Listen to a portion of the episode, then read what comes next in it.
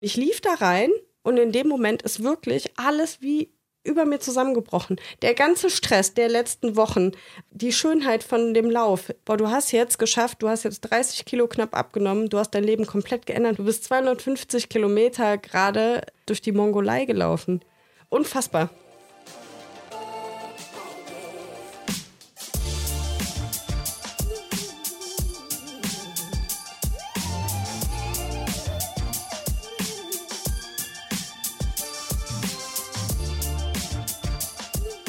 Und herzlich willkommen zum Achilles Running Podcast. Mein Name ist Eileen und ich freue mich, dass ihr wieder dabei seid. Dieses Mal hier zum zweiten Teil von unserem Gespräch mit Tanja Schönenborn und Raphael Fuchsgruber, den beiden ultra-extremen AbenteuerläuferInnen.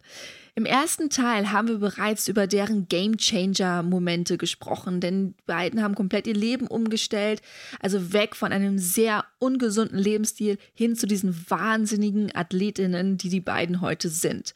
Solltet ihr also die Folge verpasst haben, würde ich euch empfehlen, jetzt zu stoppen und erst den ersten Teil vorzuschieben und den jetzt gleich anzuhören.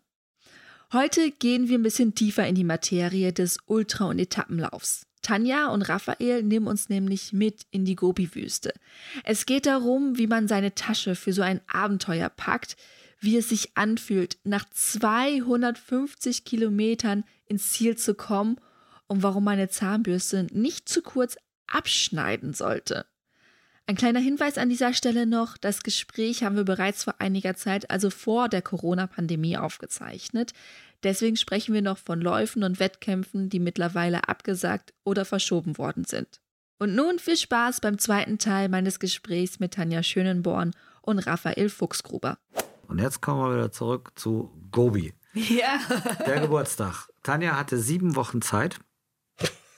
Diese Aufzeichnungen belegen ja, dass sie vorher wirklich 25, maximal 30 Kilometer in der Woche gelaufen ist. Am Stück wenigstens oder als viele kleine Läufe? Nee, viele kleine Läufe.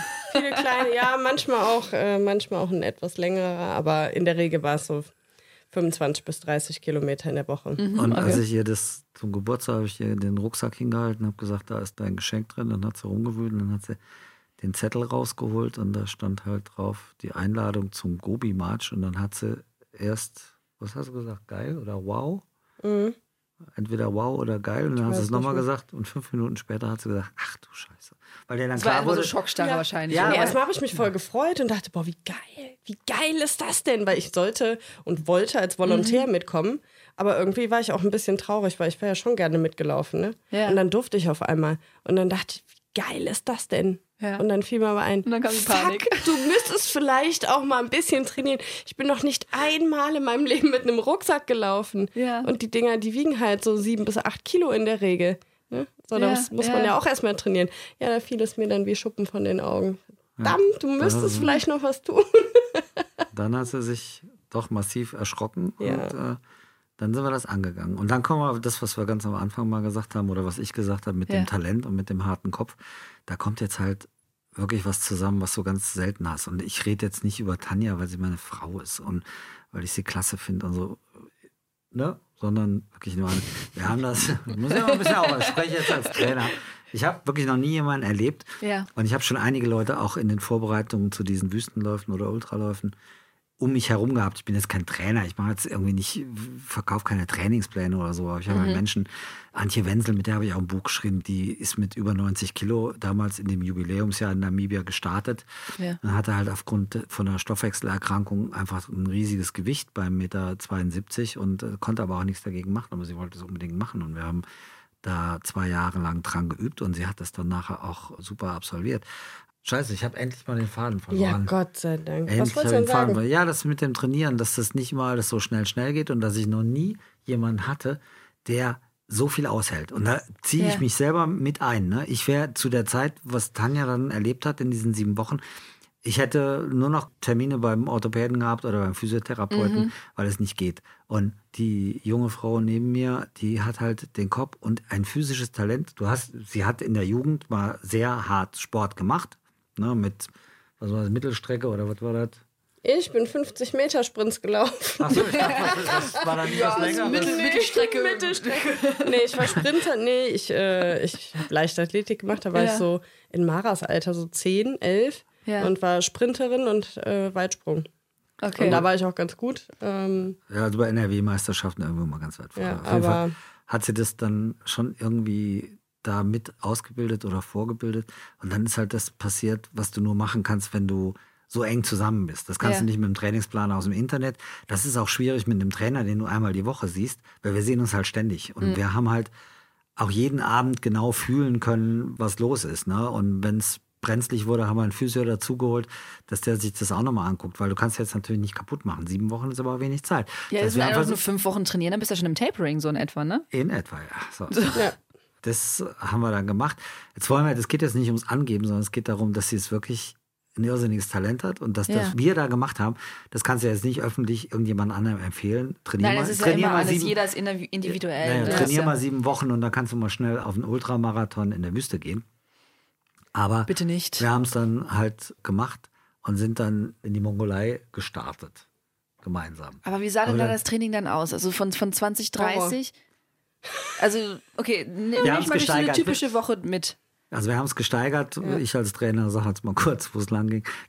Sonst sagst du, du kannst halt so 10, 10 Prozent, 15 Prozent die Woche kannst du irgendwie drauflegen in der Steigerung, damit du jemanden nicht kaputt machst. Wir haben die Sprünge ziemlich schnell gemacht. Wir sind dann irgendwie auf, auf 50, 60, 70 ziemlich schnell hoch, waren nachher auch bei 100 und ein paar geknickten. Aber immer auf der Basis, dass man halt direkt dabei war. Und Ihre Aufgabenstellung war aber nur einrollen, also wirklich nur langsam laufen. Es ging gar nicht darum, dass sie, sie kann mörderschnell laufen. Die hängt mich jetzt, gut, mittlerweile hängt sie mich auch irgendwie auf 200 Metern ab. Keine Chance, weil die, als, die läuft nur Vorfuß und mit so einem Kavum dahinter. Aber sie lief natürlich zu schnell, wie viele am Anfang immer zu Ja. schnell laufen. Auch die Marathonläufer im Training und die Ultraläufer auch. Und ihr Job war nur langsam zu laufen. Das ging ja um den Sack. Sie hat dann immer nur geschrieben, ich kann nicht so langsam laufen, dann muss ich ja schon gehen, das geht überhaupt nicht, bla bla. Und ich habe gesagt, nee, müssen wir aber, müssen wir aber, weil das wird die Geschwindigkeit sein, mit der du in der Gobi-Wüste unterwegs bist. Du wirst ja nicht mit einem 530er Schnitt durch die Gegend und schon gar nicht mit einem 430er Schnitt durch die Gegend donnern, sondern das wird sich da bei sieben Minuten einpendeln, wenn es gut geht. Und das war halt einrollen, einrollen, bis wie es nur immer ging. Es ging nicht darum, Tempotraining zu machen oder sonst was. Sie musste ein bisschen Berge lernen, weil sie das auch nicht kannte.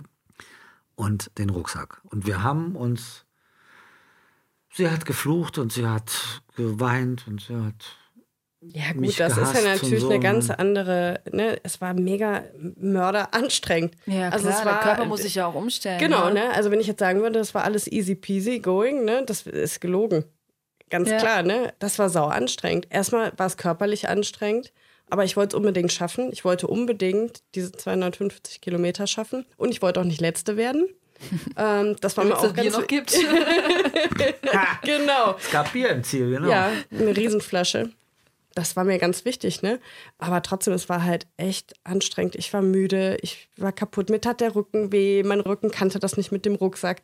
Ich war auch genervt. Ich war von Raphael genervt. Wir haben uns ständig in den Haaren gehabt. Also ich mich, er war eigentlich, hat gar nicht so viel gesagt. Ich habe dann auf ihn eingebrüllt beim Laufen zwischendurch. Ähm, Ja. Ich saß irgendwann wirklich, weil ich so fertig war. Das war beim letzten langen Lauf, langer Lauf vom Abflug. Ich glaube, bei Kilometer 25 ist mir die Schnalle vom Rucksack gerissen. Einfach Okay. nur ein Verschluss. Ja. Ne? Weil ich den irgendwie blöd gepackt hatte. So, der ist gerissen, kann ja Material, passieren. ja. Wir hatten ja auch noch Zeit, einen neuen Rucksack zu bestellen. Ja, ich war aber so fertig, so angespannt. Es ist alles über mir zusammengebrochen. Ich habe mich dann irgendwann, ich habe auf Raphael eingebrüllt. er lief dann einfach weiter neben mir her. Ich habe immer weiter und ich habe mich so da reingesteigert, bis ich schließlich auf einer Blümchenwiese saß, Ja. den Rucksack neben mich gelegt habe und mich so aufgeregt habe und so geheult habe, dass ich mich übergeben musste. Ja? Also das hatte ich vorher auch noch nie. Ja. Das zur äh, emotionalen Anspannung vor meinem ersten äh, großen Lauf. Also es ist schon krass gewesen, was da in mir los war. Ja, Also vollkommen zusätzlich zum, nachvollziehbar. ja. zusätzlich zum normalen Lauftraining lief sie dann auch noch ein bisschen amok. Ja. Ne? Aber schön war, wie sie gerade mit meinen beschwichtigen, meinen Arm dabei gestreichelt hat. Ich bin ja Bord, dass, dass sie mich angeschrien hat. Dann hat sie mir so ganz Ja, freundlich Arm ja schon, gestreichelt. ja, er tat mir schon. Nee, du warst schon lieb. Ja. Ja. Ich habe sie auch da sitzen lassen, hab aber an der, ich bin dann weitergelaufen, weil ich wusste, Kommunikation bringt nichts. Habe aber an der Ecke dann gewartet, so dass ich sie noch sehen kann, Ja. wie sie da kotzend im Blumenfeld saß und äh, habe dann gewartet, bis sie wieder aufgestanden ist. Ja. Dann sind wir dann schweigend nach Hause gelaufen. Dann war es auch wieder gut. Abends durfte ich sie massieren und das ist ja auch schön, ne? Also die eigene Frau. Not verbindet. Not verbindet, genau, ja. an der Stelle genau. das, ja. war das dann schön. Ja, war wahrscheinlich der ganze Adrenalin, ne? Ja, Einfach genau. alles genau. raus. Genau. Aber auch hier kommt wieder die, die Sache mit dem Team, ne? Also es ist ja im Grunde genommen, ob Little Desert Runners Club oder nicht, für sie war es natürlich auch unter diesen Umständen ein leichteres, ein leichteres nach Gobi in die Mongolei zu fahren, weil wir das zusammen gemacht haben. Ja klar, du warst ja, ja der Mentor dann in ja, dem Augenblick. Ja. Ne? weil wenn du jetzt alleine sagst, ich das bin schon, da muss ich aber direkt mal reingerätschen. Ja. Auf der einen Seite ja, auf der anderen Seite ist es aber so, wenn du einen Mann an deiner Seite hast, der im Laufsport schon so erfolgreich ist. Ja. Und mir war es halt auch ganz wichtig, dass ich ihn nicht doof dastehen Ach so, lasse. ja, das hast du selber nochmal Druck gemacht. Genau, ich habe mir selber die ganze Zeit so einen Druck gemacht. Ne? Ich war noch nie wirklich vorher gereist. Ne? Für mich war das der totale Stress, diese Reiserei, schon allein ins Flugzeug zu steigen. Das, oh Gott, Reisepass beantragen, Chaos. Ich hatte noch nicht mal einen Reisepass. Nee, genau. ich hatte noch nicht mal einen Reisepass. Naja, und dann für mich war das aber halt total wichtig, auch mit allem vom Club klarzukommen, die auch zu unterstützen. Ich sage jetzt mal in Anführungsstrichen, eine gute Frau an Raphaels Seite zu sein und aber auch noch ein gutes Ergebnis liefern zu können. Ja, ja, du hast weißt ja gerade erstmal so 5000 Rollen aufgesch äh, genau, aufgeschwappt, ne? Genau. So. Deswegen, was meinst du, wie geil das war, als ich dann lief? Das war dann so einfach. Weil du musstest nur noch einen Fuß vor den anderen setzen. Das war echt geil. Ja, ist klar, aber das sind ja so schwachsinnige Gedanken. Da ja. habe ich natürlich nicht dran gedacht, weil warum soll Tanja Schönborn jetzt schneller laufen, weil sie mit Herrn Raphael Fuchsgruber zusammen ist? Das ist ja ein totaler Schwachsinn. Aber aus ihrer Sicht, ich habe es dann mit der Zeit verstanden, dass mhm. sie so mhm. denkt. Ich habe gesagt, kein Mensch wird auf der Welt so denken, dass du jetzt, äh, weil wir ein Paar sind, du auch nur einen Schritt schneller laufen musst als vorher. Das ist ja Käse. Und wer sich mit so wenig Vorbereitung äh, daran wagt, so einen riesen Lauf zu machen, dem gehört Respekt gezollt ohne Ende, egal ob der jetzt auf Platz 32 oder Platz 78 reinkommt, das ist ja wurscht. Da gehört schon Mut dazu, das so zu machen. Also irgendwann nach deiner Kotzerei sind wir geflogen. Sind, sind, sind wir geflogen mit dem neuen Rucksack. Ja. Ja, das, das, das, das, war jetzt das kleinere Problem. Das, da gibt es einen Anruf beim Sponsor einen neuen, neuen Rucksack. Aber dann kam der erste Tag und dann war das Schöne, dass ich traditionell dann am Ziel gewartet habe und Tanja da reinkam und das viel zu früh. Ich hatte gar nicht so früh mit ihr gerechnet. Und als ich sie von weitem da äh, ankommen sah, dachte ich, oh mein Gott, oh mein Gott. Und dann dachte ich mir, die kommt jetzt gleich hier rein und dann ist die aber Fritte für den Rest der Woche, ja. weil die ist ja viel zu schnell. Und da kam die am ersten wie, Tag. Wie, wie vielen Kilometern am ersten Tag? Ich glaube 40, 38, 38 oder sowas. Okay. Ja. Weil das immer alles relativ ist, weil du kannst 38 in easy peasy haben, weil es flach ist. Du kannst aber 38 Kilometer ja, ja, nur, haben. Man so ein bisschen ja, ja, ich glaube, es waren 38. Ja. Und dann kam die da rein und war von, das war in dem Jahr, das war der zweitgrößte Wüstenlauf des Jahres 2018 mit 230 Teilnehmern. Genau, so. wir waren 82 Frauen. Ja, und dann kam die am ersten Tag da als siebte Frau rein und ich dachte, oh Gott, jetzt, das war's. Die hat sich in ihrer ganzen Euphorie, hat die sich jetzt so abgeschossen, dass die danach nur noch allen Vieren am nächsten Morgen zum Start kommt. Und dann kam die rein und schrie immer nur, oh, das war so geil, oh, das war so geil, ich habe so einen Spaß, mir geht's so gut. Dann sage ich, Schatz, weißt du, weißt du überhaupt, auf welchem Platz du hier reinkommst? Ach, ist doch ganz egal, das war so geil, ich, hab, ich bin so glücklich, ich bin so glücklich. Und dann hing sie mir in den Arm und war kurz vorm Weinen und am Lachen und so. Und dann dachte ich, ach, ist das schön. So ging mir das ganz früher auch mal. Was für ein Glück, was für eine Freude, was für eine Euphorie. Herrlich. Und am nächsten Tag kam die aber aufrecht auf zwei Beinen wieder an die Startlinie ja. und machte weiter. Und dann habe ich mir. Wie, wie macht man denn? Ich muss mal kurz reingehen. Ja. Man, wieder Gut, für, die, für die Freunde. Ne? Ja. Wir haben es gar nicht erklärt. Man geht so einen Lauf da an. Okay, also man hat einen Rucksack. Was habt ihr alles in dem Rucksack dabei? Du hast alles, was du für eine Woche brauchst, in diesem Rucksack. Das für heißt, die ganze Woche. Genau, für die ganze Woche. Also du hast, das geht los mit Kleidung. Du hast halt ja. einmal die Sachen, die du tagsüber trägst und dann hast du einmal Wechselsachen dabei. Mhm. Ähm, also es gibt vom Veranstalter eine Liste, da sind so um die 80 bis 100 Einzelteile drauf. Okay. Die werden auch im Vorfeld kontrolliert und abgehakt und das kontrolliert ist ganz warum? Damit du nichts Genau, du musst wirklich alles dabei haben. Okay. Ja, das ist teilweise Sicherheitsausrüstung. Ja, ne? genau. Ne? Also ob das ja, jetzt GPS oder Kompass oder ah, okay, Messer so, und Schere genau. und Und ja, Essen, also man, man braucht ja für die Woche Essen. Jetzt könnte ja irgendein Klugscheißer ankommen und sagen, ey, ich brauche überhaupt nichts zu essen, dafür habe ich den leichtesten Rucksack und kann am schnellsten laufen. Ja. Und hat sich nur einen Liter Öl eingepackt, keine Ahnung. Und deswegen gibt es da Vorschriften, zum Beispiel, wie viel Kalorien am Tag du dabei haben musst. Okay. Das heißt, du musst am Ende nachher nachweisen 14.000 oder 15.000 Kalorien. Ja. Das wird auch alles durchgezählt. Also jetzt nicht jede einzelne Kalorie, aber alles wird ja, ja, so. Schlafsack, damit du nicht erfrierst, Daunenjacke für die Nacht, damit du nicht erfrierst ein paar Wechselsocken, falls die anderen kaputt gehen, weil die wollen natürlich, dass die Leute das schon irgendwie überleben. Und ja, es ja. gibt bei den Etappenläufern schon auch immer den Ehrgeizwert, den leichtesten Rucksack, weil je weniger Gewicht auf dem ja, Rücken, desto schneller kannst du laufen. Aber das, das ist auch Blödsinn. Also das finde ich Blödsinn. Äh, klar ist es schön, wenn er leicht ist, aber ganz im Ernst, da habe ich lieber ein bisschen mehr und habe nachher eine Handvoll Nüsse, auf mhm. die ich mich freuen kann beim Lauf oder nach dem Lauf anstatt einen leichten Rucksack. Ne? Das muss man halt abwägen mhm. irgendwie. Es Aber Wasser, Wasser wird gestellt. Wasser wird Aber gestellt. wahrscheinlich für eine Woche Wasser, Rucksack da. Schlecht. Also wir trinken in der Regel so 10 bis 12 Liter Wasser am Tag. Ja. Und äh, es gibt alle 10 Kilometer. In der Regel gibt es einen Checkpoint und dann füllst du halt deine Flaschen auf. Mhm. Aber ansonsten alles, was du für eine Woche brauchst, wirklich von Toilettenpapier über eine Zahnbürste, die natürlich dann abgeschnitten wird, weil du brauchst nicht so eine große, das ist ja alles Gewicht, ne? genau. Zu kurz darf es auch nicht sein, weil du, du kannst dich ja nicht duschen ne? und irgendwann hast du auch fiese Hände. Also ach, du hast ja genau. Das sind Keine. alles so Dinge, wo sich die Mädchen im Vorfeld dann denken, ach du Scheiße. Aber es ist alles halb das so war wild. Das war ein Wortspiel, ne? Ja, witzig, mhm. ne? das hast halt alles im Rucksack. Und der Veranstalter zählt, äh, stellt Zelte, so ist es richtig. Und äh, halt Wasser. Und den Rest schleppst du mit. Und wir ziehen halt wirklich von Camp zu Camp. Das heißt Etappenrennen. Wir starten ja. am Sonntagmorgen irgendwo in der Wüste um 8 Uhr und dann gibt es 40 Kilometer zu laufen. Die ersten sind nach vier Stunden drin, nach fünf Stunden drin, der Rest dann am späten Nachmittag. Dort ist das nächste Camp, dort ist ein Feuer, dort gibt es heißes Wasser und dort stehen halt diese Zelte, die in der Regel so für etwa acht Leute ausgestattet, mhm. ausgelegt sind. So ausgestattet sind ja nicht. Die Isomatte ist an dir, der Schlafsack ist an dir. Du kriegst wirklich nur das Zelt und das Wasser unterwegs. Und natürlich die Infrastruktur, dass es Ärzte gibt, wenn es dir nicht okay. gut geht oder mhm. wenn was ist. Und dass es natürlich ein Course-Making-Team gibt, das den Kurs macht, wenn es kein GPS-Kurs ist, dass der anständig markiert ist, damit du da nicht verloren Genau, das wäre jetzt meine nächste Frage gewesen. Wie schwer oder wie einfach ist es da, den Weg zu finden? Total easy. ja. Also bei also, guten Veranstaltern, ja. das muss man unterscheiden in der Welt, es gibt jetzt gute und es gibt welche, die nicht ganz so gut sind. Das ja. macht sich meistens auch am Preis fest, weil das natürlich auch ein höherer Aufwand ist. Äh, so, die, die großen Guten von Marathon des Sable, Racing the Planet, um so ein paar zu einer Kanalaventur. Das sind Firmen, die das sehr, sehr gut machen. Du kannst dich da nicht verlaufen. Man kann natürlich schon, aber das, das so blöd kann eigentlich kein Mensch sein. Und dann gibt es andere Rennen, die sind auch nonstop. Und bei den Nonstop-Rennen, also ich habe mal eins gemacht, 260 Kilometer durch die mhm. Sahara. Das war GPS-tracked, weil die können das dann nicht mehr Tag für Tag neu aufbauen. Da ist die Strecke zu groß und die die zeitlichen Unterschiede zwischen dem ersten und dem letzten Läufer mhm. sind dann irgendwann nach einem Tag riesengroß. Das sind dann GPS-Kurse.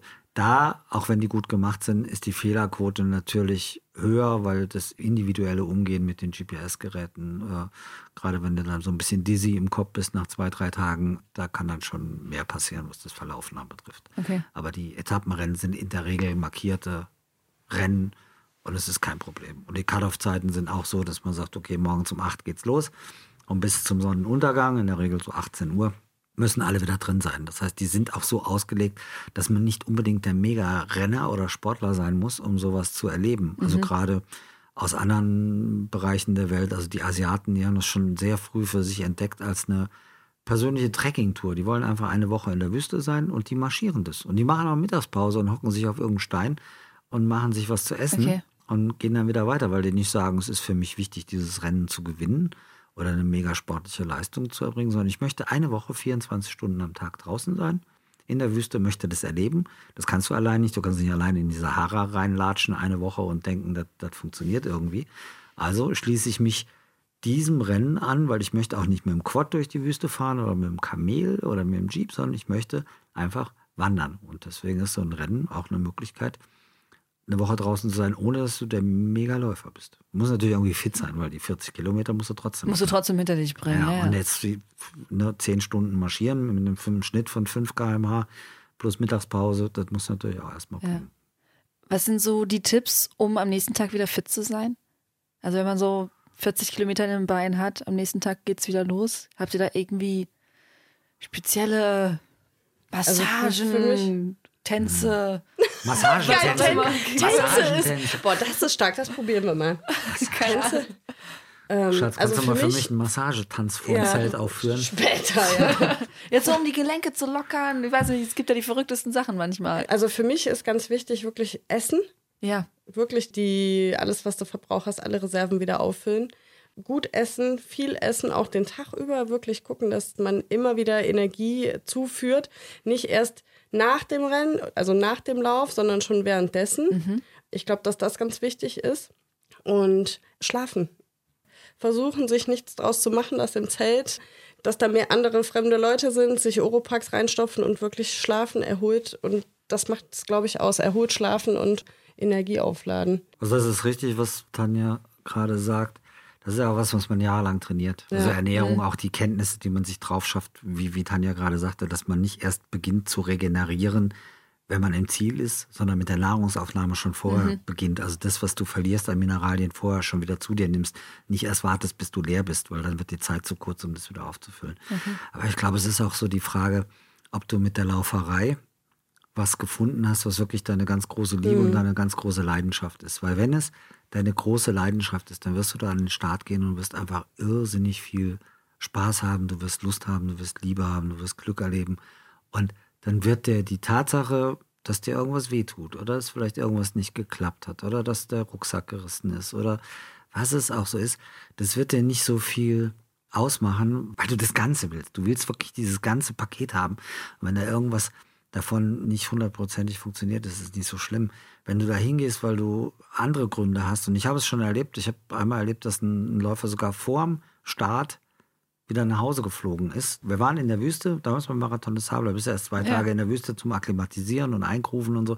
Der hat sich vom Auto wieder zurückbringen lassen an den Flughafen, ist nach Hause geflogen. Wir sind noch keinen Meter gelaufen. Das heißt, das hatte gar nichts mit dem Laufen zu tun, mhm. dass er nach Hause gefahren ist, sondern er hat einfach gemerkt, dass er hier am falschen Platz ist. Krass. Die Wüste der falsche Platz ist, diese riesen Community nicht sein Ding ist, weil du bist natürlich, außer beim Laufen, bist du nicht wirklich alleine. Du bist mit acht Mann im Zelt. Mhm. Du bist den ganzen Tag und die Nacht immer unter Menschen. Du hast so ein bisschen andere soziale Umgebung, du hast andere hygienische Verhältnisse und wenn da so viele Sachen dabei sind und das Ganze aber nicht als großes Ganzes dein Ding ist, diese Leidenschaft, diese Liebe, dass du sagst, ich will da unbedingt hin, ich will das unbedingt haben. Es ist mir triss egal, dass die alle in meinem Zelt schnarchen, weil ich wollte hier sein. Ich wollte unbedingt hier sein.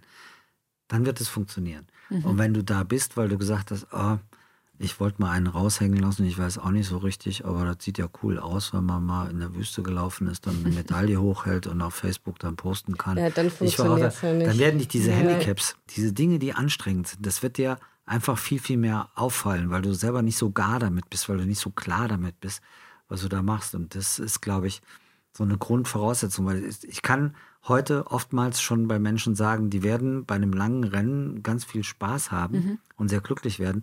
Und wir haben ein Ding gemacht mit dem Club, ne, war ohne Club, weiß ich mehr. The Track in Australien, ein Rennen über 520 Kilometer. Das ist schon sehr extrem, 520.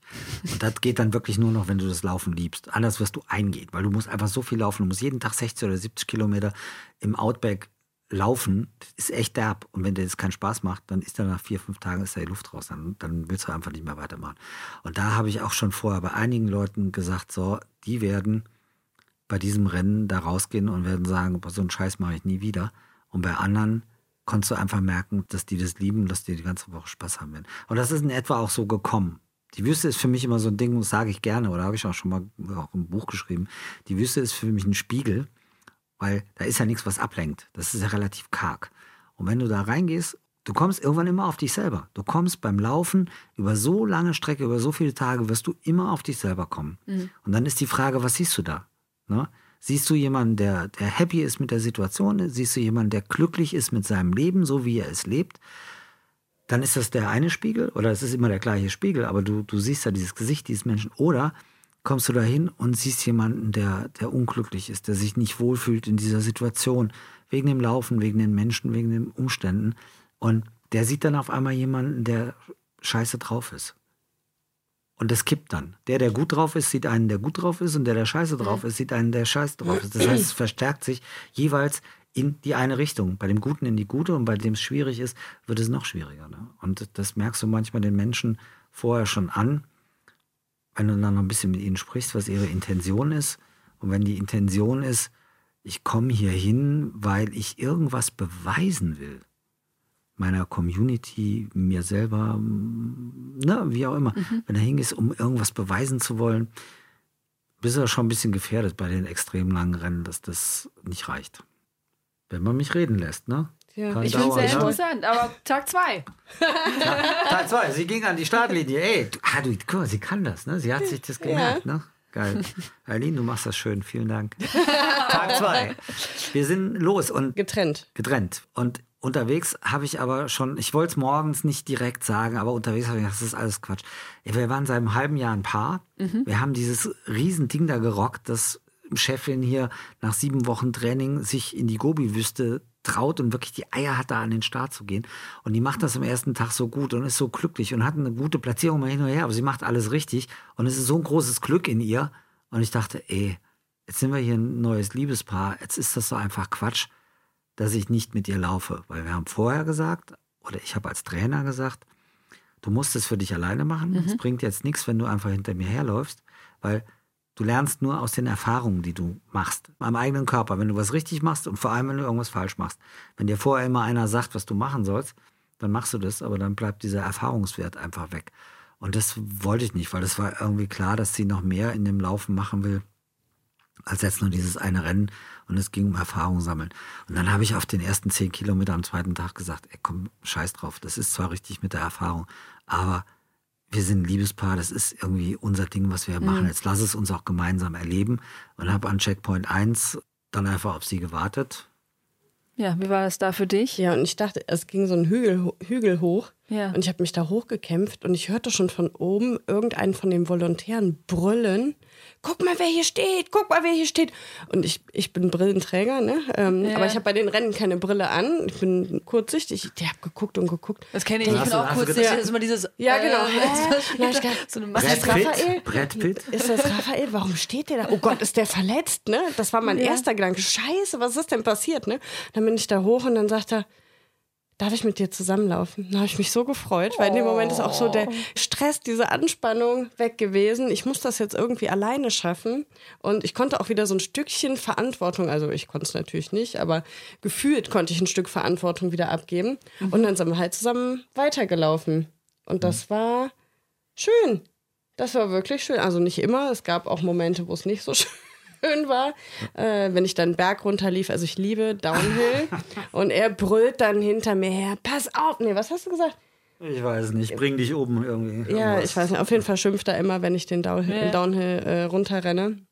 Ja, die, das müsst ihr euch vorstellen, wenn ja. die rennt dann wie ein kleines Kind, rennt ich die in der mich, Mongolei ich freue mich. Das ist ja das Schöne an den Läufen. Ja, du kannst dich doch, man kann sich auch ein bisschen langsamer freuen. Dann hast du auch mehr, dann hast du auch mehr davon.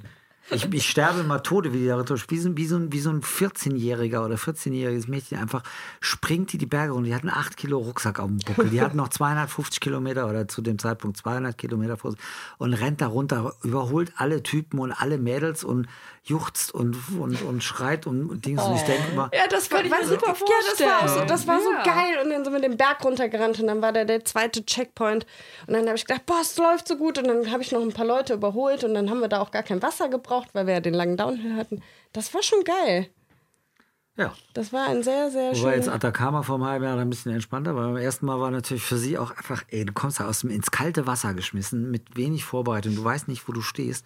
Dann bist du auf einmal in den Top Ten, was ja einen ganz neuen yeah. Druck, ganz neuen Druck erzeugt. Ja, Weil, das war schon. Wer Tanja kennt, krass. weiß natürlich, dass sie das ums Verrecken diesen Platz nicht mehr hergeben will. Die will natürlich dann in mhm. den Top Ten bleiben. Die sagt jetzt nicht, okay, Ziel erreicht, ich wollte nicht Letzte werden, ich kann jetzt den Rest der Woche entspannt angehen, ja. von Platz 7 bis Platz 89 ist ja Platz? Nein, nee, da geht ihr jetzt ja natürlich nicht. steil. Das ist ja okay, das verstehen die meisten von uns ja. ja auch. Aber da kam halt auch ein neuer Druck auf sie zu, dass sie sagte, wie sieht denn das jetzt aus, wenn ich aus den Top Ten rausfalle? Dann machen wir gleich wieder am nächsten Punkt, dann blamiere ich dich auch noch und so. Es war ja. da schon richtig Druck dahinter und äh, ich glaube, das hat ihr schon geholfen, dass wir dann zusammengelaufen sind. Wobei man sich das jetzt nicht so vorstellen soll, ich laufe vor und die Chefin äh, läuft nur hinterher und muss nichts mehr machen. Sondern es geht ja andersrum. Wir müssen uns ja an ihr Tempo anpassen. Sie mhm. kann ja mhm. nicht ein Tempo laufen, was sie nicht aushält über eine Woche. Und wie dieses Tempo ist, das weiß ich ja nicht. Also ich habe ja. eine Vorstellung davon, aber deswegen entweder lief sie vor oder wir liefen nebeneinander. Tatsächlich war ich die meiste Zeit hinter mir. Ja. Hinter dir, weil ich kann sie von hinten einfach besser kontrollieren. Das hört sich jetzt ein bisschen doof an, aber da sehe ich, wie es ihr geht. Und muss Kann sie besser einschätzen. Ja, und ich muss mich nicht mehr ja, umdrehen. Das hast du schön gesagt, danke. Kontrollieren finde ich doof, wenn du das Ja, ich fand es auch nicht gut. Ja, okay. Aline so hat es gerettet. Doch, so ist es doch. Nein, Aline hat es gerettet.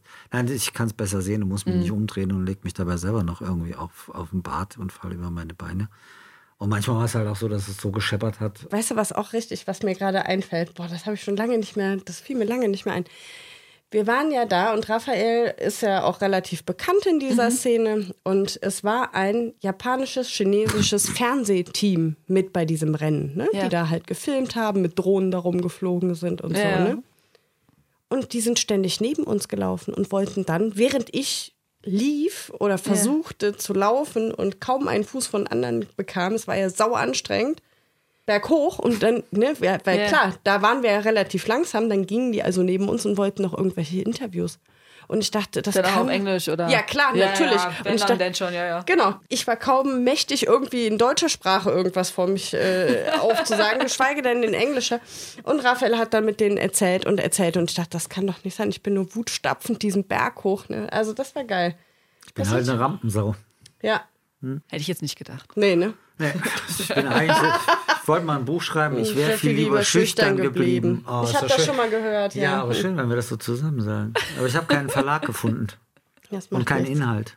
Ja. Kommen wir zurück zum Laufen. Genau. Dann sind wir, ja, dann hat es halt zwischendurch auch gescheppert. Dann habe ich mir gesagt, ich muss erst mal dringend pinkeln. Einfach nur, damit sie 80 Meter oder 100 Meter Vorsprung hat aus der Entfernung kann sie mich dann nicht mehr anschreien, weißt du? Ja. Wenn sie sich dann umdreht und schlechte Laune hat. Weil der Druck halt riesengroß ist. Was klar bei einer Premiere ganz normal Ja, das ist. war an dem Tag der langen Etappe. Also diese Läufe mhm. haben eine lange Etappe, die mhm. in der Regel so zwischen 70 und 80 Kilometer lang ist. Und ich wusste von einem Freund, der in Namibia gelaufen ist, dass es ihm nicht gut ging bei der langen Etappe. Und der ist wirklich ein Spitzenläufer. Also der hat, glaube ich, 23 Stunden dafür gebraucht, weil er tierische Magenprobleme hatte. Und das hatte ich halt schon die ganze Zeit im Kopf. Und wir waren auch gerade mal 15, 17 Kilometer gelaufen und es war total heiß an dem Tag. Mhm. Ich weiß nicht, wir sind auch wirklich über Sand gelaufen. Ich hatte Fliegen auf meinem Kopf. Es war total ätzend. Ich war so genervt und dann habe ich gedacht, oh Gott, was ist denn, wenn du das nicht schaffst? Oder du kannst doch jetzt nicht noch, wir waren ein paar Stunden unterwegs, du kannst nicht, wenn du 23 Stunden unterwegs sein musst, das überlebst du nicht, ne? Also ich hatte mhm. da auch gar keinen Bock drauf. Und dann habe ich so eine leichte Panikattacke bekommen und habe Raphael dann angebrüllt und wie gesagt, er verschwand dann irgendwann in die Büsche und sagte, lauf mal vor. Und dann bin ich, habe ich Musik angemacht und bin gelaufen und habe gedacht, so komm, jetzt lauf einfach. Und dann hatte ich mich so nach zwei, zweieinhalb Stunden wieder beruhigt. Und ich muss echt sagen, das war diese lange Etappe war die geilste Etappe überhaupt, ja. weil ähm, hast alles durchgemacht. Ja, erstmal habe ich alles durchgemacht, aber es wurde für mich warum auch immer, zum Ende immer leichter. Mhm. mhm. Keine Ahnung, ich hatte am Anfang so einen Stress, so einen Druck. Und umso näher ich zum Ziel kam, also bei mir ist das so gedanklich, teile ich mir das ganz oft. Raphael lacht oder schmunzelt da immer drüber. Aber ich teile mir die Läufe im Kopf immer so ein: So, wenn ich jetzt 40 Kilometer habe, habe ich die Hälfte. Ich muss ja nur noch zurücklaufen.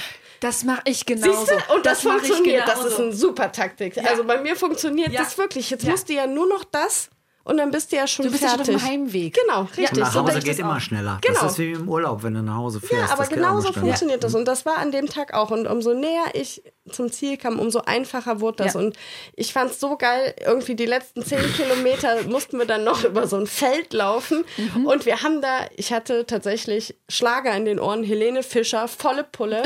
Und, Wobei ne, sie auch anderes hört. Ja, ich, ja mein, also ich bin jetzt kein... Warum ja, sagst du das immer? Kann man doch sagen? Helene Fischer macht ja einen guten Job. Aber ja, das war in dem Moment war das mega. Und ich bin dann über dieses Feld gerannt und ich habe Männer überholt. Und die haben mich dann erstmal von oben bis unten angeguckt, aber dann so, ja. so zugenickt, so, hey, nicht schlecht. Und das war so geil, das war so ein cooles Gefühl. Das hat mir dann immer weiter Antrieb gegeben. Ne? Ja. Das war großartig. Das war ich hatte, ich so, hatte schon so keine schön. Lust mehr, weil sich das echt ewig hingezogen hat. Und ich dachte, warum renten die immer noch? Warum können wir jetzt nicht mal gehen? Und, so. und dann haben wir da Stück für Stück, wirklich auf die letzten 10, 15 Kilometern, haben wir noch so viele Männer auch eingesammelt, die auch wie ich eigentlich restlos bedient waren und gesagt haben, komm, die letzten 10 Kilometer kannst jetzt auch noch latschen. Das war ein langer, anstrengender Tag. Und hier unsere Helene Fischer des Trailrunnings irgendwie steppte da durch die Mongolei und hat einen nach dem anderen eingeholt. Und ich habe echt, ich habe schon ein paar Rennen gemacht und ich kann ja auch ein bisschen laufen und so. Ich dachte immer nur, warum rennt die jetzt immer noch? Warum, komm, Dann kannst du ja schlecht als Typ sagen, komm Schatz, das reicht jetzt, die restlichen fünf Kilometer gehen. Kein Erbarmen, die hat es durchgezogen bis ins Ziel, ganz bitter. Und, Weil ich, hatte, und du, ich weiß nicht, du warst an dem Tag, glaube dritte oder sowas. Ich habe irgendwann habe ich auf die Uhr geguckt und dachte, boah, wenn wir das schaffen, unter zehn Stunden ins Ziel zu kommen, Mhm. dann wäre das einfach, irgendwann habe ich gedacht, das, das wäre theoretisch möglich tatsächlich. Ja. Theoretisch wäre es möglich. Und wir haben es unter zehn Stunden geschafft. Und das war für mich mein ganz großer Sieg, weil ich immer noch im Kopf hatte, ich bin die 75 Kilometer ein Jahr vorher gelaufen, mhm. war vollkommen im Arsch, habe fast 13 Stunden gebraucht. Ja. Ohne Rucksack und laufe jetzt knapp 80 Kilometer mit dem scheiß schweren Rucksack, ja. mit Höhenmetern ohne Ende. In unter 10. Und unter 10 Stunden. Ja. Das war für mich mein, mein Sieg. Ne? Vor allem, ich hatte ja vorher ausgerechnet, dass wir zwischen elfeinhalb und zwölf Stunden brauchen würden, bei dem, was wir zu dem Zeitpunkt wussten, was sie mhm. kann. Ne? Und dann hat er halt auf der ich zweiten Hälfte. Ja, aber ich, ich habe es halt hochgerechnet, habe gesagt, so, wenn wir das unter zwölf Stunden schaffen, dann ist alles glatt gegangen und dann ist alles gut gegangen. Und dann sind wir da unter zehn Stunden rein und die wurde halt wirklich auf den zweiten Teil, hat das Gefühl, die wird irgendwie, also die Laune wurde auf jeden Fall immer besser, die Geschwindigkeit weiß ich nicht mehr, aber die bekam immer bessere Laune, je länger die unterwegs war. Auch ein, ein ungewöhnliches Phänomen. Ich habe mich wirklich gefreut über diese, auch über diese ehrliche Anerkennung von denen, die ich dann nachher überholt habe. Mhm. Weil ich finde, das ist auch das Coole am Ultralaufen oder bei diesen Etappenrennen, der Zusammenhalt untereinander. Klar wird sich erstmal, ne, man, man beäugt sich so erstmal. Genau, ja, ne, genau. was kann die, was kann die oder was kann der, was kann der, ne? Das guckt man halt schon. Das ist ja auch ganz logisch, ne? Ich meine, mhm. das ist ein Rennen, wir wollen alle irgendwie vorne mitlaufen, das ist ja klar. Aber wenn es hart auf hart kommt, halten alle zusammen. Und ich hatte das jetzt auch tatsächlich in der Atacama-Wüste, dass bevor wir dorthin fuhren, man checkt ja vorher schon mal, wer kommt denn da alles mit. Ja. Und es gab vorher schon die ersten Battles auf Facebook und auf Instagram mit einem Mädel aus Irland, die immer gepostet hat, wie schnell sie ist. Und ich dachte, ach du Scheiße, das schaffst du nie und hin und her. Und auch während des Rennens habe ich mich mit der wirklich jeden Tag richtig gebettet. Und zwar mhm. bis zur Kotzgrenze gebettet. Und abends haben wir dann da zusammengesessen und haben uns gut vertragen. An einem Tag, an dem Off-Day, also nach dem langen Tag, ist immer ein Tag Ruhetag. Okay. Und äh, ich hatte so Sonnenallergie, weil als wir in der Atacama-Wüste waren, jetzt habe ich leider wieder einen Sprung gemacht, sorry, äh, mhm. sind wir auf über 3400 Meter gelaufen. Ja. So, und die Sonne hat geballert und ich hatte unglaublich Sonnenallergie an den Händen. Oi. Und da kam Sarah nachher noch und hat mir sogar noch Tabletten gegeben gegen Sonnenallergie. Und das mhm. ist halt das Schöne, egal wie man sich vorher anguckt oder wie vorher der Kampfesgeist ist, im Endeffekt halten alle zusammen. Und das hat mich damals in der Gobi auch, dieses wohlwollende Nicken von den Männern, machst du mhm. gut, Kleine, das war schon so ein Ritterschlag irgendwie. Ja, kann ich ne? mir vorstellen. Das Schöne war, Tanja hat es ja wirklich aufgeregt, weil die, die Sarah irgendwie da auf Facebook ziemlich Gas gegeben hatte mit Zeiten, die echt hart waren und mit Rucksack und wie lange sie schon trainiert hat und so. Das war schon so ein bisschen Posing, das ist ja okay. Ne? So. Ja. Und dann gehen die Mädels damit vielleicht auch nochmal anders steil, als, als Jungs das machen, keine Ahnung. Aber das Schöne war, als wir uns in San Pedro die Atacama alle getroffen haben, wie die beiden Damen sich den ersten Tag, und das kennst du bestimmt auch, Frauen, die sich nicht angucken, aber trotzdem ganz genau beobachten. Immer so ganz knapp aneinander vorbeischauen. Ne? Den, ersten, den ersten Abend waren alle irgendwie im, im selben Restaurant gelandet und die beiden Damen gingen immer ganz eckig aneinander vorbei. Nicht bösartig oder so, aber immer so, nee, ich grüße jetzt nicht oder ich gucke jetzt nicht. Und trotzdem wurde immer geguckt. Jetzt sind sie gute Freundinnen und wir ja. treffen uns alle wieder in, in Georgien. Georgien, genau. Ja. Und Tanja sagt schon, kann das sein, dass die jetzt schon wieder mit Rucksack so schnell läuft, weil sie auf Facebook gerade. Ja, weil sie hat, mir, sie hat mir tatsächlich die Tage noch geschrieben, so diesmal werde ich dich schlagen. Ah. Ja, geschrieben kannst du mal versuchen. Ja. Versuch's mal. Genau. ja, aber dieser Zusammenhalt ist schon schön. Also die, die Rennen jetzt, die wir gerade erzählt haben, da gibt es ja welche, die noch härter sind. Also wie das in, mhm. in Australien, da dieses 520 Kilometer, was auch dann, je extremer die Rennen werden, werden die natürlich auch kleiner, weil du findest jetzt nicht mehr so viele Wahnsinnige, die bereit sind, mal 520 Kilometer durchs Outback zu laufen oder 260 Kilometer nonstop durch die Sahara. Und da ist dieser Zusammenhalt ein das ist dann noch viel intensiver. Da wird nie irgendeiner, wenn es einem schlecht geht, ist sofort jemand da. Und nicht nur auf der Strecke, auch im Camp. Also wenn du merkst, irgendeiner hat den Blues, also nicht nur, weil er jetzt irgendwie die Füße kaputt hat, sondern Ja. du merkst einfach, der ist jetzt emotional durch, weil er nicht klarkommt und so. Dann hast du sofort Leute, die sich dazusetzen und sagen, ey, pass auf, mach, du musst heute gar keine Entscheidung treffen, ob du aus dem Rennen rausgehst. Du hast noch den ganzen Nachmittag, du hast noch die ganze Nacht. Ja. Mach dir jetzt mal keinen Kopf, iss erst mal was und beruhig dich. Und Ich dann lehn ja. dich an und heul dich aus und so, aber du musst jetzt nicht zum, zum Race Director gehen und sagen, du steigst aus. Und so, da ist, ne, Ja. dieser Zusammenhalt, der ist halt wirklich toll. Und wenn ich darüber nachdenke, was ich in den letzten 20 Jahren oder letzten 10 Jahren an neuen Freunden, Freund ist ein Dehnbarer Begriff. ja, ja, ja. ne? Also, aber die, die ich wirklich als sowas bezeichnen würde oder die enger an mir dran sind aus den letzten zehn Jahren, die habe ich alle in diesen Rennen kennengelernt. Gar nicht aus dem Job und da lerne ich sehr viele Leute kennen und so. Und wirklich in dieser Extremsituation. Du hast dann natürlich Leute, die alle was miteinander verbindet. Nämlich der Mut, die Neugierde, Die was Passion. anzugehen und so. Und dann hast du halt wirklich so ein, so ein Dorf von Irren und dann hast du natürlich auch gleich einen ganz anderen Zusammenhalt und eine ganz andere Kommunikation. Weil auch hier bei diesen Menschen, ob schüchtern oder nicht, gleich eine ganz andere Offenheit ist, weil die all diese Neugierde haben. Ne? Und wenn so viele Menschen, und wenn das selbst im kleinen Rennen wie in Australien nur 25 sind, die rücken alle sofort zusammen und du redest nicht über, wie geht's, am liebsten Jod, äh, was macht das Wetter, ja, nach Regen kommt Sonnenschein und so, das findet da alles gar nicht statt, sondern du bist ganz schnell bei sehr persönlichen Themen, warum du hier bist oder was dein Leben mit sich gebracht hat. Und du hast auch bei diesen Rennen ganz oft Leute mit sehr, sehr interessanten Lebensgeschichten. Oft mit Brüchen, mit schweren Erkrankungen. Der, der Nikola, der Lymphdrüsenkrebs hatte. Äh, gar nicht so wenig Menschen, die auch wirklich eine Suchtvergangenheit hatten. Verschiedene Süchte, Ja. ne? Von Spiel bis klassische Drogen und so, die sich frei gemacht haben. Aber natürlich diese Gier immer noch drin ist, irgendwas auszuprobieren. Also es ist Ja, schon, irgendwie schon sehr haben- verbindet alle schon, dass sie irgendwas verarbeiten auch. Oder dass Mhm. sie ähm, irgendwelche wirklichen äh, schwierigen Erlebnisse hatten äh, im Leben oder sich geändert haben, Brüche, wie Raphael gerade sagt. Das verbindet schon alle Läufer. Mhm. Also klar, Ja, wir haben da halt alle Bock Laufen drauf, halt, ne? Dieses Kopf freikriegen, dieses Sortieren, sich selber finden, sich selber spüren wieder mehr. ich glaube schon, dass das das ist, ja.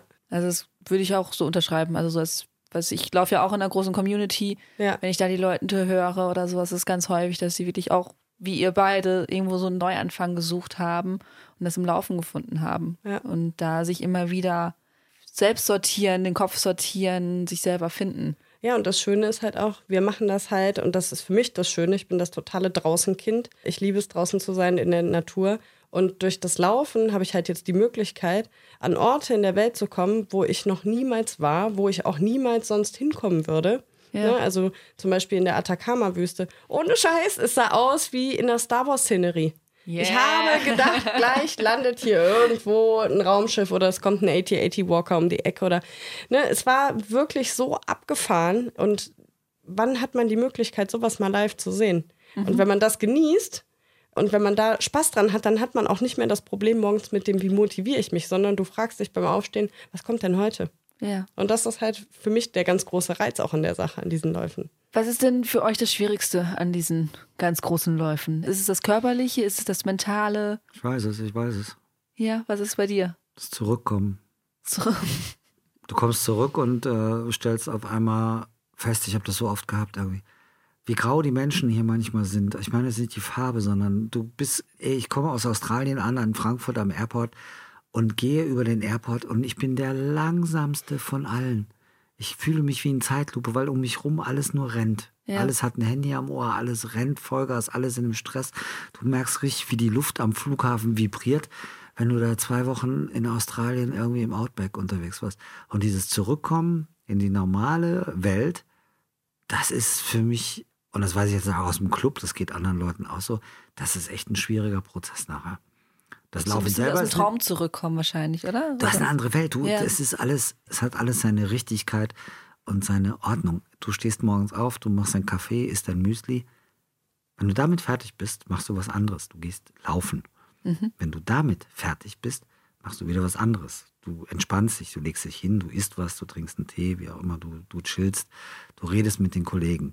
Dann ist es Zeit fürs Abendessen. Das heißt, du machst dir was zu essen, du isst es ganz bewusst, weil du auch wirklich Bock hast auf Essen, du freust dich darauf. Mhm. Dann machst du dich fertig für die Nacht und dann verziehst du dich in deinen Schlafsack und denkst noch ein bisschen über den Tag nach und schläfst dann irgendwann ein. Und das Geile ist, das Allergeilste daran ist, du machst eins nach dem anderen. Nicht wie hier immer alles gleichzeitig. Mhm. Dein Handy rappelt, du hast fünf neue Mails, ne? In drei Minuten ist ein Call, ein internationaler, mhm. wo du rein musst, ne? und irgendwie musst du noch einen Rapport schreiben, warum die Zahlen oder die Ausgaben oder dabei die Budgets. Oder, ja, ja, dabei isst du noch was und versuchst noch irgendwie abends dein Training klar zu machen. Das mhm. machst du alles innerhalb von fünf Minuten. Und dort machst du eins richtig, ihn konzentriert. Du gibst dir Mühe beim Laufen zum Beispiel, alles richtig zu machen. Und dann machst du das auch gut, weil du nicht dabei telefonierst und umknickst und dir ein Band reißt oder sagst also, du machst das konzentriert und machst das gut und dann hast du es gut gemacht, dann bist du happy damit. Und hier ist immer alles gleichzeitig. Wir kennen das alle aus dem Leben. Ja, wobei, bei mir ist das auch so, wenn wir dann wiederkommen, dann schwingt diese positive Energie wirklich noch lange mit. Mhm. Also man hat da wirklich noch lange was von. Für mich ist die schwierigste Zeit oder das Schwerste diese Vorbereitung wirklich im Training zu sein. Nicht, dass mich das Training nervt, sondern ich habe dann einen Plan, den möchte ich gerne einhalten. Dann kommt eine Erkältung, die nervt mich. Dann habe ich das Gefühl, ich bin raus. Dann passiert das wie mit meinem Fuß jetzt, Bänder anderes. Mhm. Scheiße, was mache ich jetzt? Jetzt bist du wieder aus dem Training raus. Du musst noch alle Sachen einkaufen, du musst noch packen. Hast du jetzt wirklich alles Listen abarbeiten, an das Visum denken, all solche Dinge. Wer versorgt die Katzen? Wer, ne? Solche ja, Geschichten. Ja. Wenn ich dann im Flieger sitze und ich bin dann da, dann ist es für mich gut. Mhm. Dann ist es nur noch schön. Aber vorher, das ist für mich der total äh, Stress. Aber da tickt halt auch jeder anders. Ja. Ja, vorher ist immer die, die es geht das mir auch so, der Stress, ja, ja, der Stress ja. ist bei mir nicht mehr so groß, aber das ist immer so, wenn wir in irgendwas reingehen, was ungewiss ist, dass wir da aufgeregt sind. In dem Moment, wo wir drin sind und agieren können und mit den Themen, die da sind, arbeiten können, mhm. dann geht es uns natürlich ja. gleich viel besser, ob das das Wetter ist, ob das das auf 3400 Meter Höhe ist. Oder wir haben, nächstes Jahr werde ich 60, Tanja wird 40, macht zusammen 100. Und es wird wahrscheinlich nächstes Jahr in der Sahara ein 1000 Kilometer langes Rennen geben, was ja dann Sinn macht, wenn wir 100 werden. Ja, ne? ja auf jeden Nur eine Fall. Null dranhängen. Mhm. Und da setzen wir uns jetzt gerade mit auseinander. Und das finde ich halt auch spannend, weil das ist jetzt, da haben wir so eine neue Dimension. Das ist auch nonstop. Also du schläfst halt da, wo du müde bist. Irgendwie mhm. alle 30 Kilometer wird es einen Checkpoint geben und einen GPS-Track und in dem entlang wirst du dann da halt in irgendeiner Zeit von zwei Wochen oder so dich da die 1000 Kilometer durch die Wahnsinn. Sahara bewegen. Und das ist schön, weil machen wir das zusammen? Sind wir beide stark genug? Was macht dann die Beziehung? Wie wird sich das auf uns auswirken? Wie wird es sein? Wir müssen uns auch umstellen. Also Tanja ist zum Beispiel ein grottenschlechter Geher. Ne, super Läuferin, Vorfußläuferin. Das Gehen ist schon anders, weil du, dann gehst du über die Ferse, das zieht dann bei so einem Vorfußläufer auch mehr an der Achillessehne. Das heißt, man muss auch ganz anders sich vorbereiten. Also, und da kommt es auch wieder. Ne? Wenn wir dann ja. da sein werden, wird es. Ja, da merkt man immer wieder den Unterschied. Ich mache mir da noch überhaupt keine Gedanken. das wird schon. Das wird schon, ja. Ja, das wird schon. Ja, das, wird das schon. ist wieder so eine Floskel, aber es tut mir leid, aber ich denke wirklich so, das wird schon. Das war nicht immer so. Gehen. Das hat sich ja bei dir jetzt ja. auch in den also zwei Jahren ja, wenn ich da an die Anfangstage denke, wo du brechend im Blumenfeld ja, Gott sei Dank saß, hat sich das Schnalle, ja, Gott sei Dank hat sich das verändert. Gut, aber jetzt muss ich mal fragen, ich erzähle jetzt gerade, wie schön das alles ist, aber es muss doch auch mal was gegeben haben, was scheiße war, oder? Also was einfach An den mal, Läufen? Ja. Ja, wir hatten in der Mongolei zum Beispiel, fällt mir direkt ein, was richtig scheiße war. Es hat in Strömen geregnet und es ja. hat nicht mehr aufgehört zu regnen und es war alles nass. Wir waren nass, die Klamotten waren nass. Füße waren nass. Ich finde, das es ist war, noch am schlimmsten. Ja, gut, die trocknen ja irgendwann wieder. Ja, aber, aber naja, so halb, halb. Also im Dschungel trocknen die nie. So, ich bin aber jetzt hm. gerade in der Mongolei. Okay, jetzt so, wieder dann, los. Ja. Boah, wenn wir hier raus sind, dann kriege ich aber ja, wieder hier einen Einlauf. Aber wirklich. Du. Aber wirklich. Es fing bei der langen Etappe, wo ich so hüpfend übers Feld gehe, mhm. fing es nämlich am Ende noch an zu regnen, sowas. Wir sind dann ins Zelt und es hörte nicht mehr auf zu regnen und es hat die ganze Nacht durchgeregnet und dann kam Gewitter und wir haben uns schon Sorgen gemacht, was ist denn mit den anderen Läufern, weil wir waren ja relativ zügig unterwegs, ja. ne? Aber es waren welche, die kamen halt erst nach 23, 24 Stunden wieder ins Camp, ne? Also haben sich alle die ganze Nacht lang Sorgen gemacht und es hörte nicht auf zu regnen. Es war Blitz und Donner, also massive ja, Blitze also es war und so. Die richtig sind in freien krass. Feldern unterwegs, ne? Und die Zelte, das waren super Zelte, aber die waren, glaube ich, halt nicht für so ein Wetter gemacht, weil, mm. ne? Und dann irgendwann tropfte es dann durch die Reißverschlüsse rein, es tropfte durch die Zelte rein, es sammelte sich dann auf dem Boden langsam Wasser. Der Veranstalter kam dann, die hatten irgendwie einen Schwamm und sind dann, ne, die sind super vorbereitet, aber die hatten ja. einen Schwamm und sind dann mit dem Schwamm rumgegangen, dass jeder mal so das Gröbste aus dem Zelt raustunken durfte. Und als die Nacht dann vorbei war und es regnete immer noch, irgendwann morgens, vormittags zog es dann langsam weg.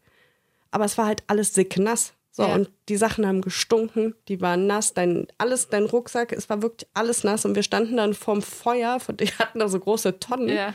und wir standen da wirklich wie die letzten Penner und haben unsere Klamotten auf Stöcke gespießt und so haben die dann getrocknet. Ja, so, das war für mich zum Beispiel super scheiße. Da hatte ich auch keinen Bock mehr und dann sind wir von da aus mit dem Veranstalter, das haben die wirklich geil gemacht, in so eine Turnhalle gebracht worden und haben dann eine mhm. Nacht in der Turnhalle gepennt, damit die Sachen mal trocknen konnten, ne?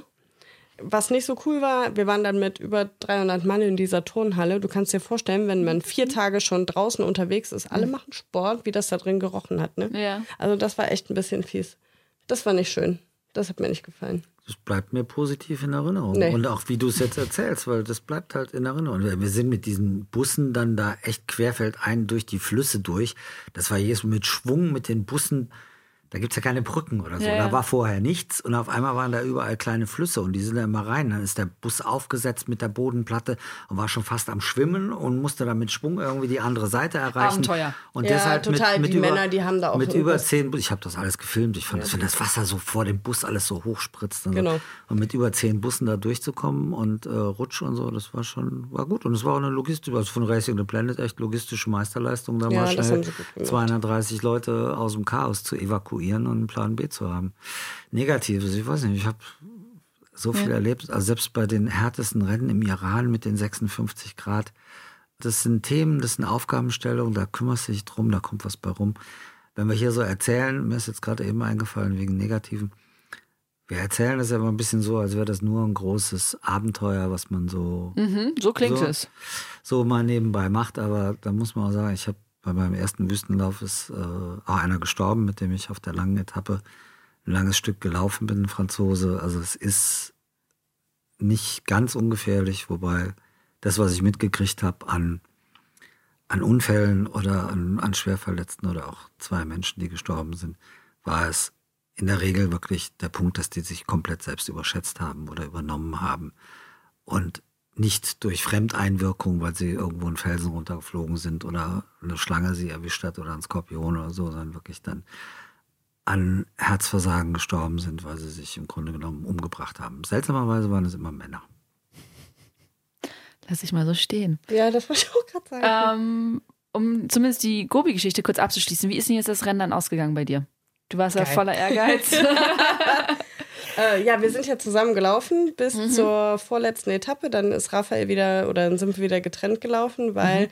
er wollte noch seine Altersklasse oder gewinnen. Wir haben gesehen, dass ne? das noch das möglich war, das, ist. Da war halt so und dann hat er halt noch mal richtig Gas gegeben.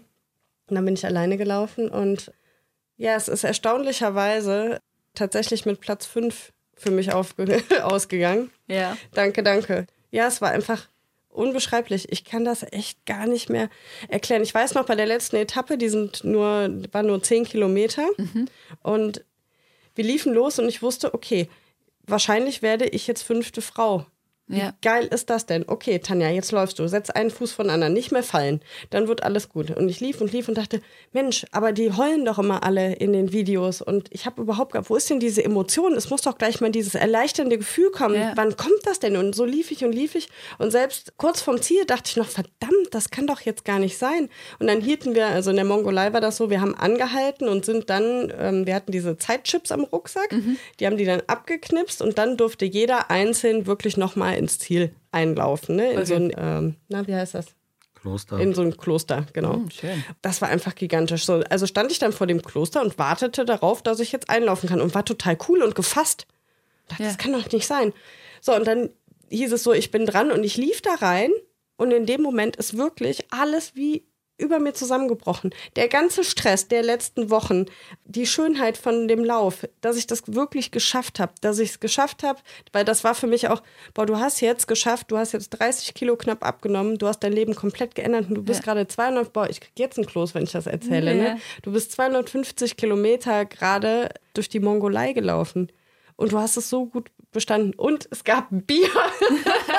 yeah, ja, endlich! Nee, das ist so geil und ich habe so geheult, das unfassbar. Ja. Unfassbar schön. Also wie gesagt, ich habe jetzt schon wieder einen Kloß im Hals bekommen. Raphael auch. Mhm. Ich sag auch gar nichts. Nee, so. besser nicht, ne? Es kommt gleich. Nee.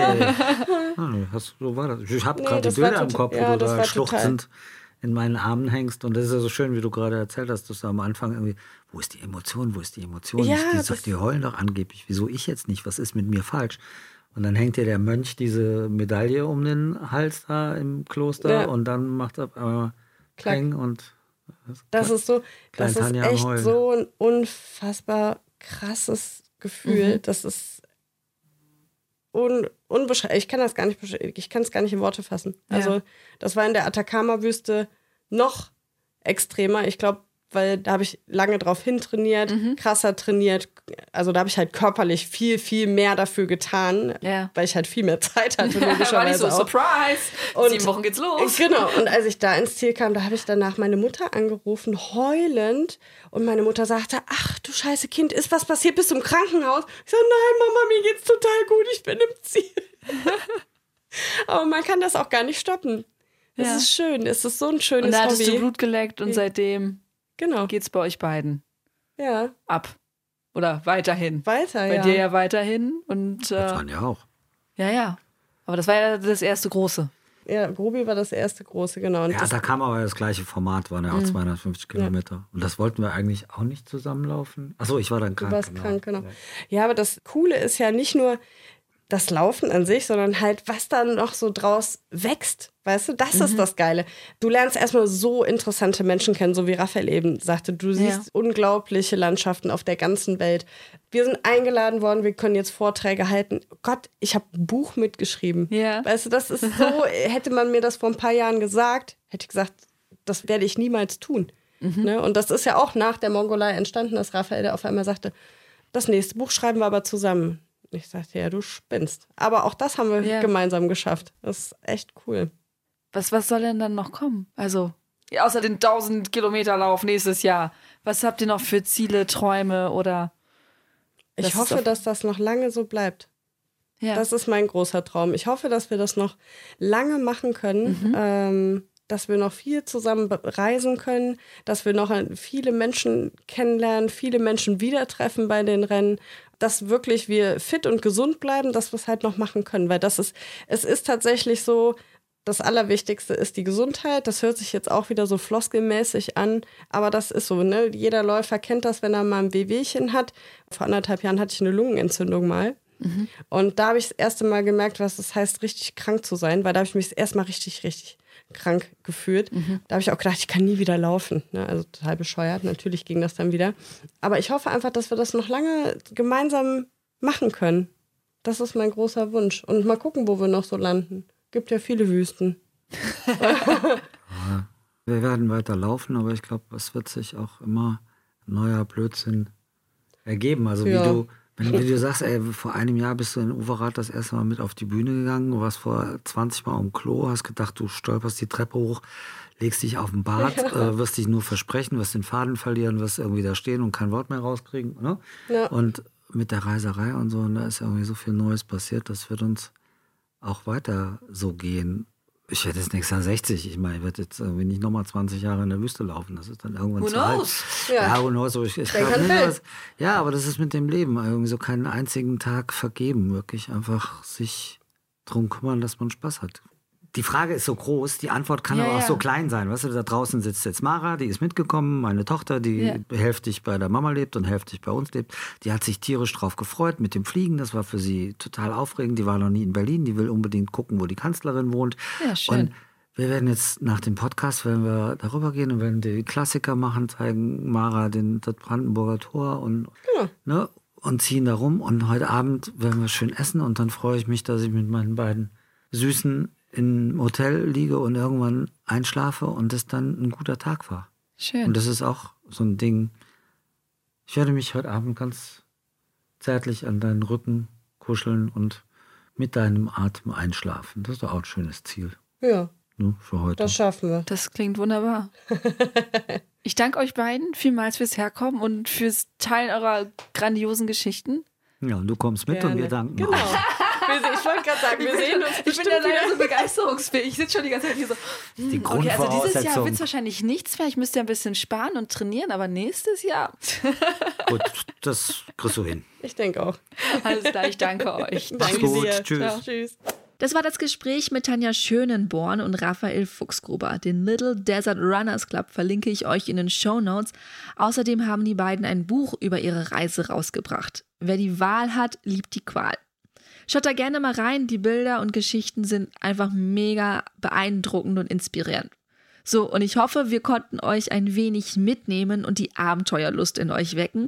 Ich freue mich natürlich wie immer, wenn ihr den Podcast weiterempfehlt. So unterstützt ihr unsere Arbeit sehr. iTunes, 5-Sterne-Bewertungen, nette Kommentare, Bewertungen sind natürlich immer gerne gesehen. Ich wünsche euch nur das Beste, bleibt gesund und keep on running. Ciao!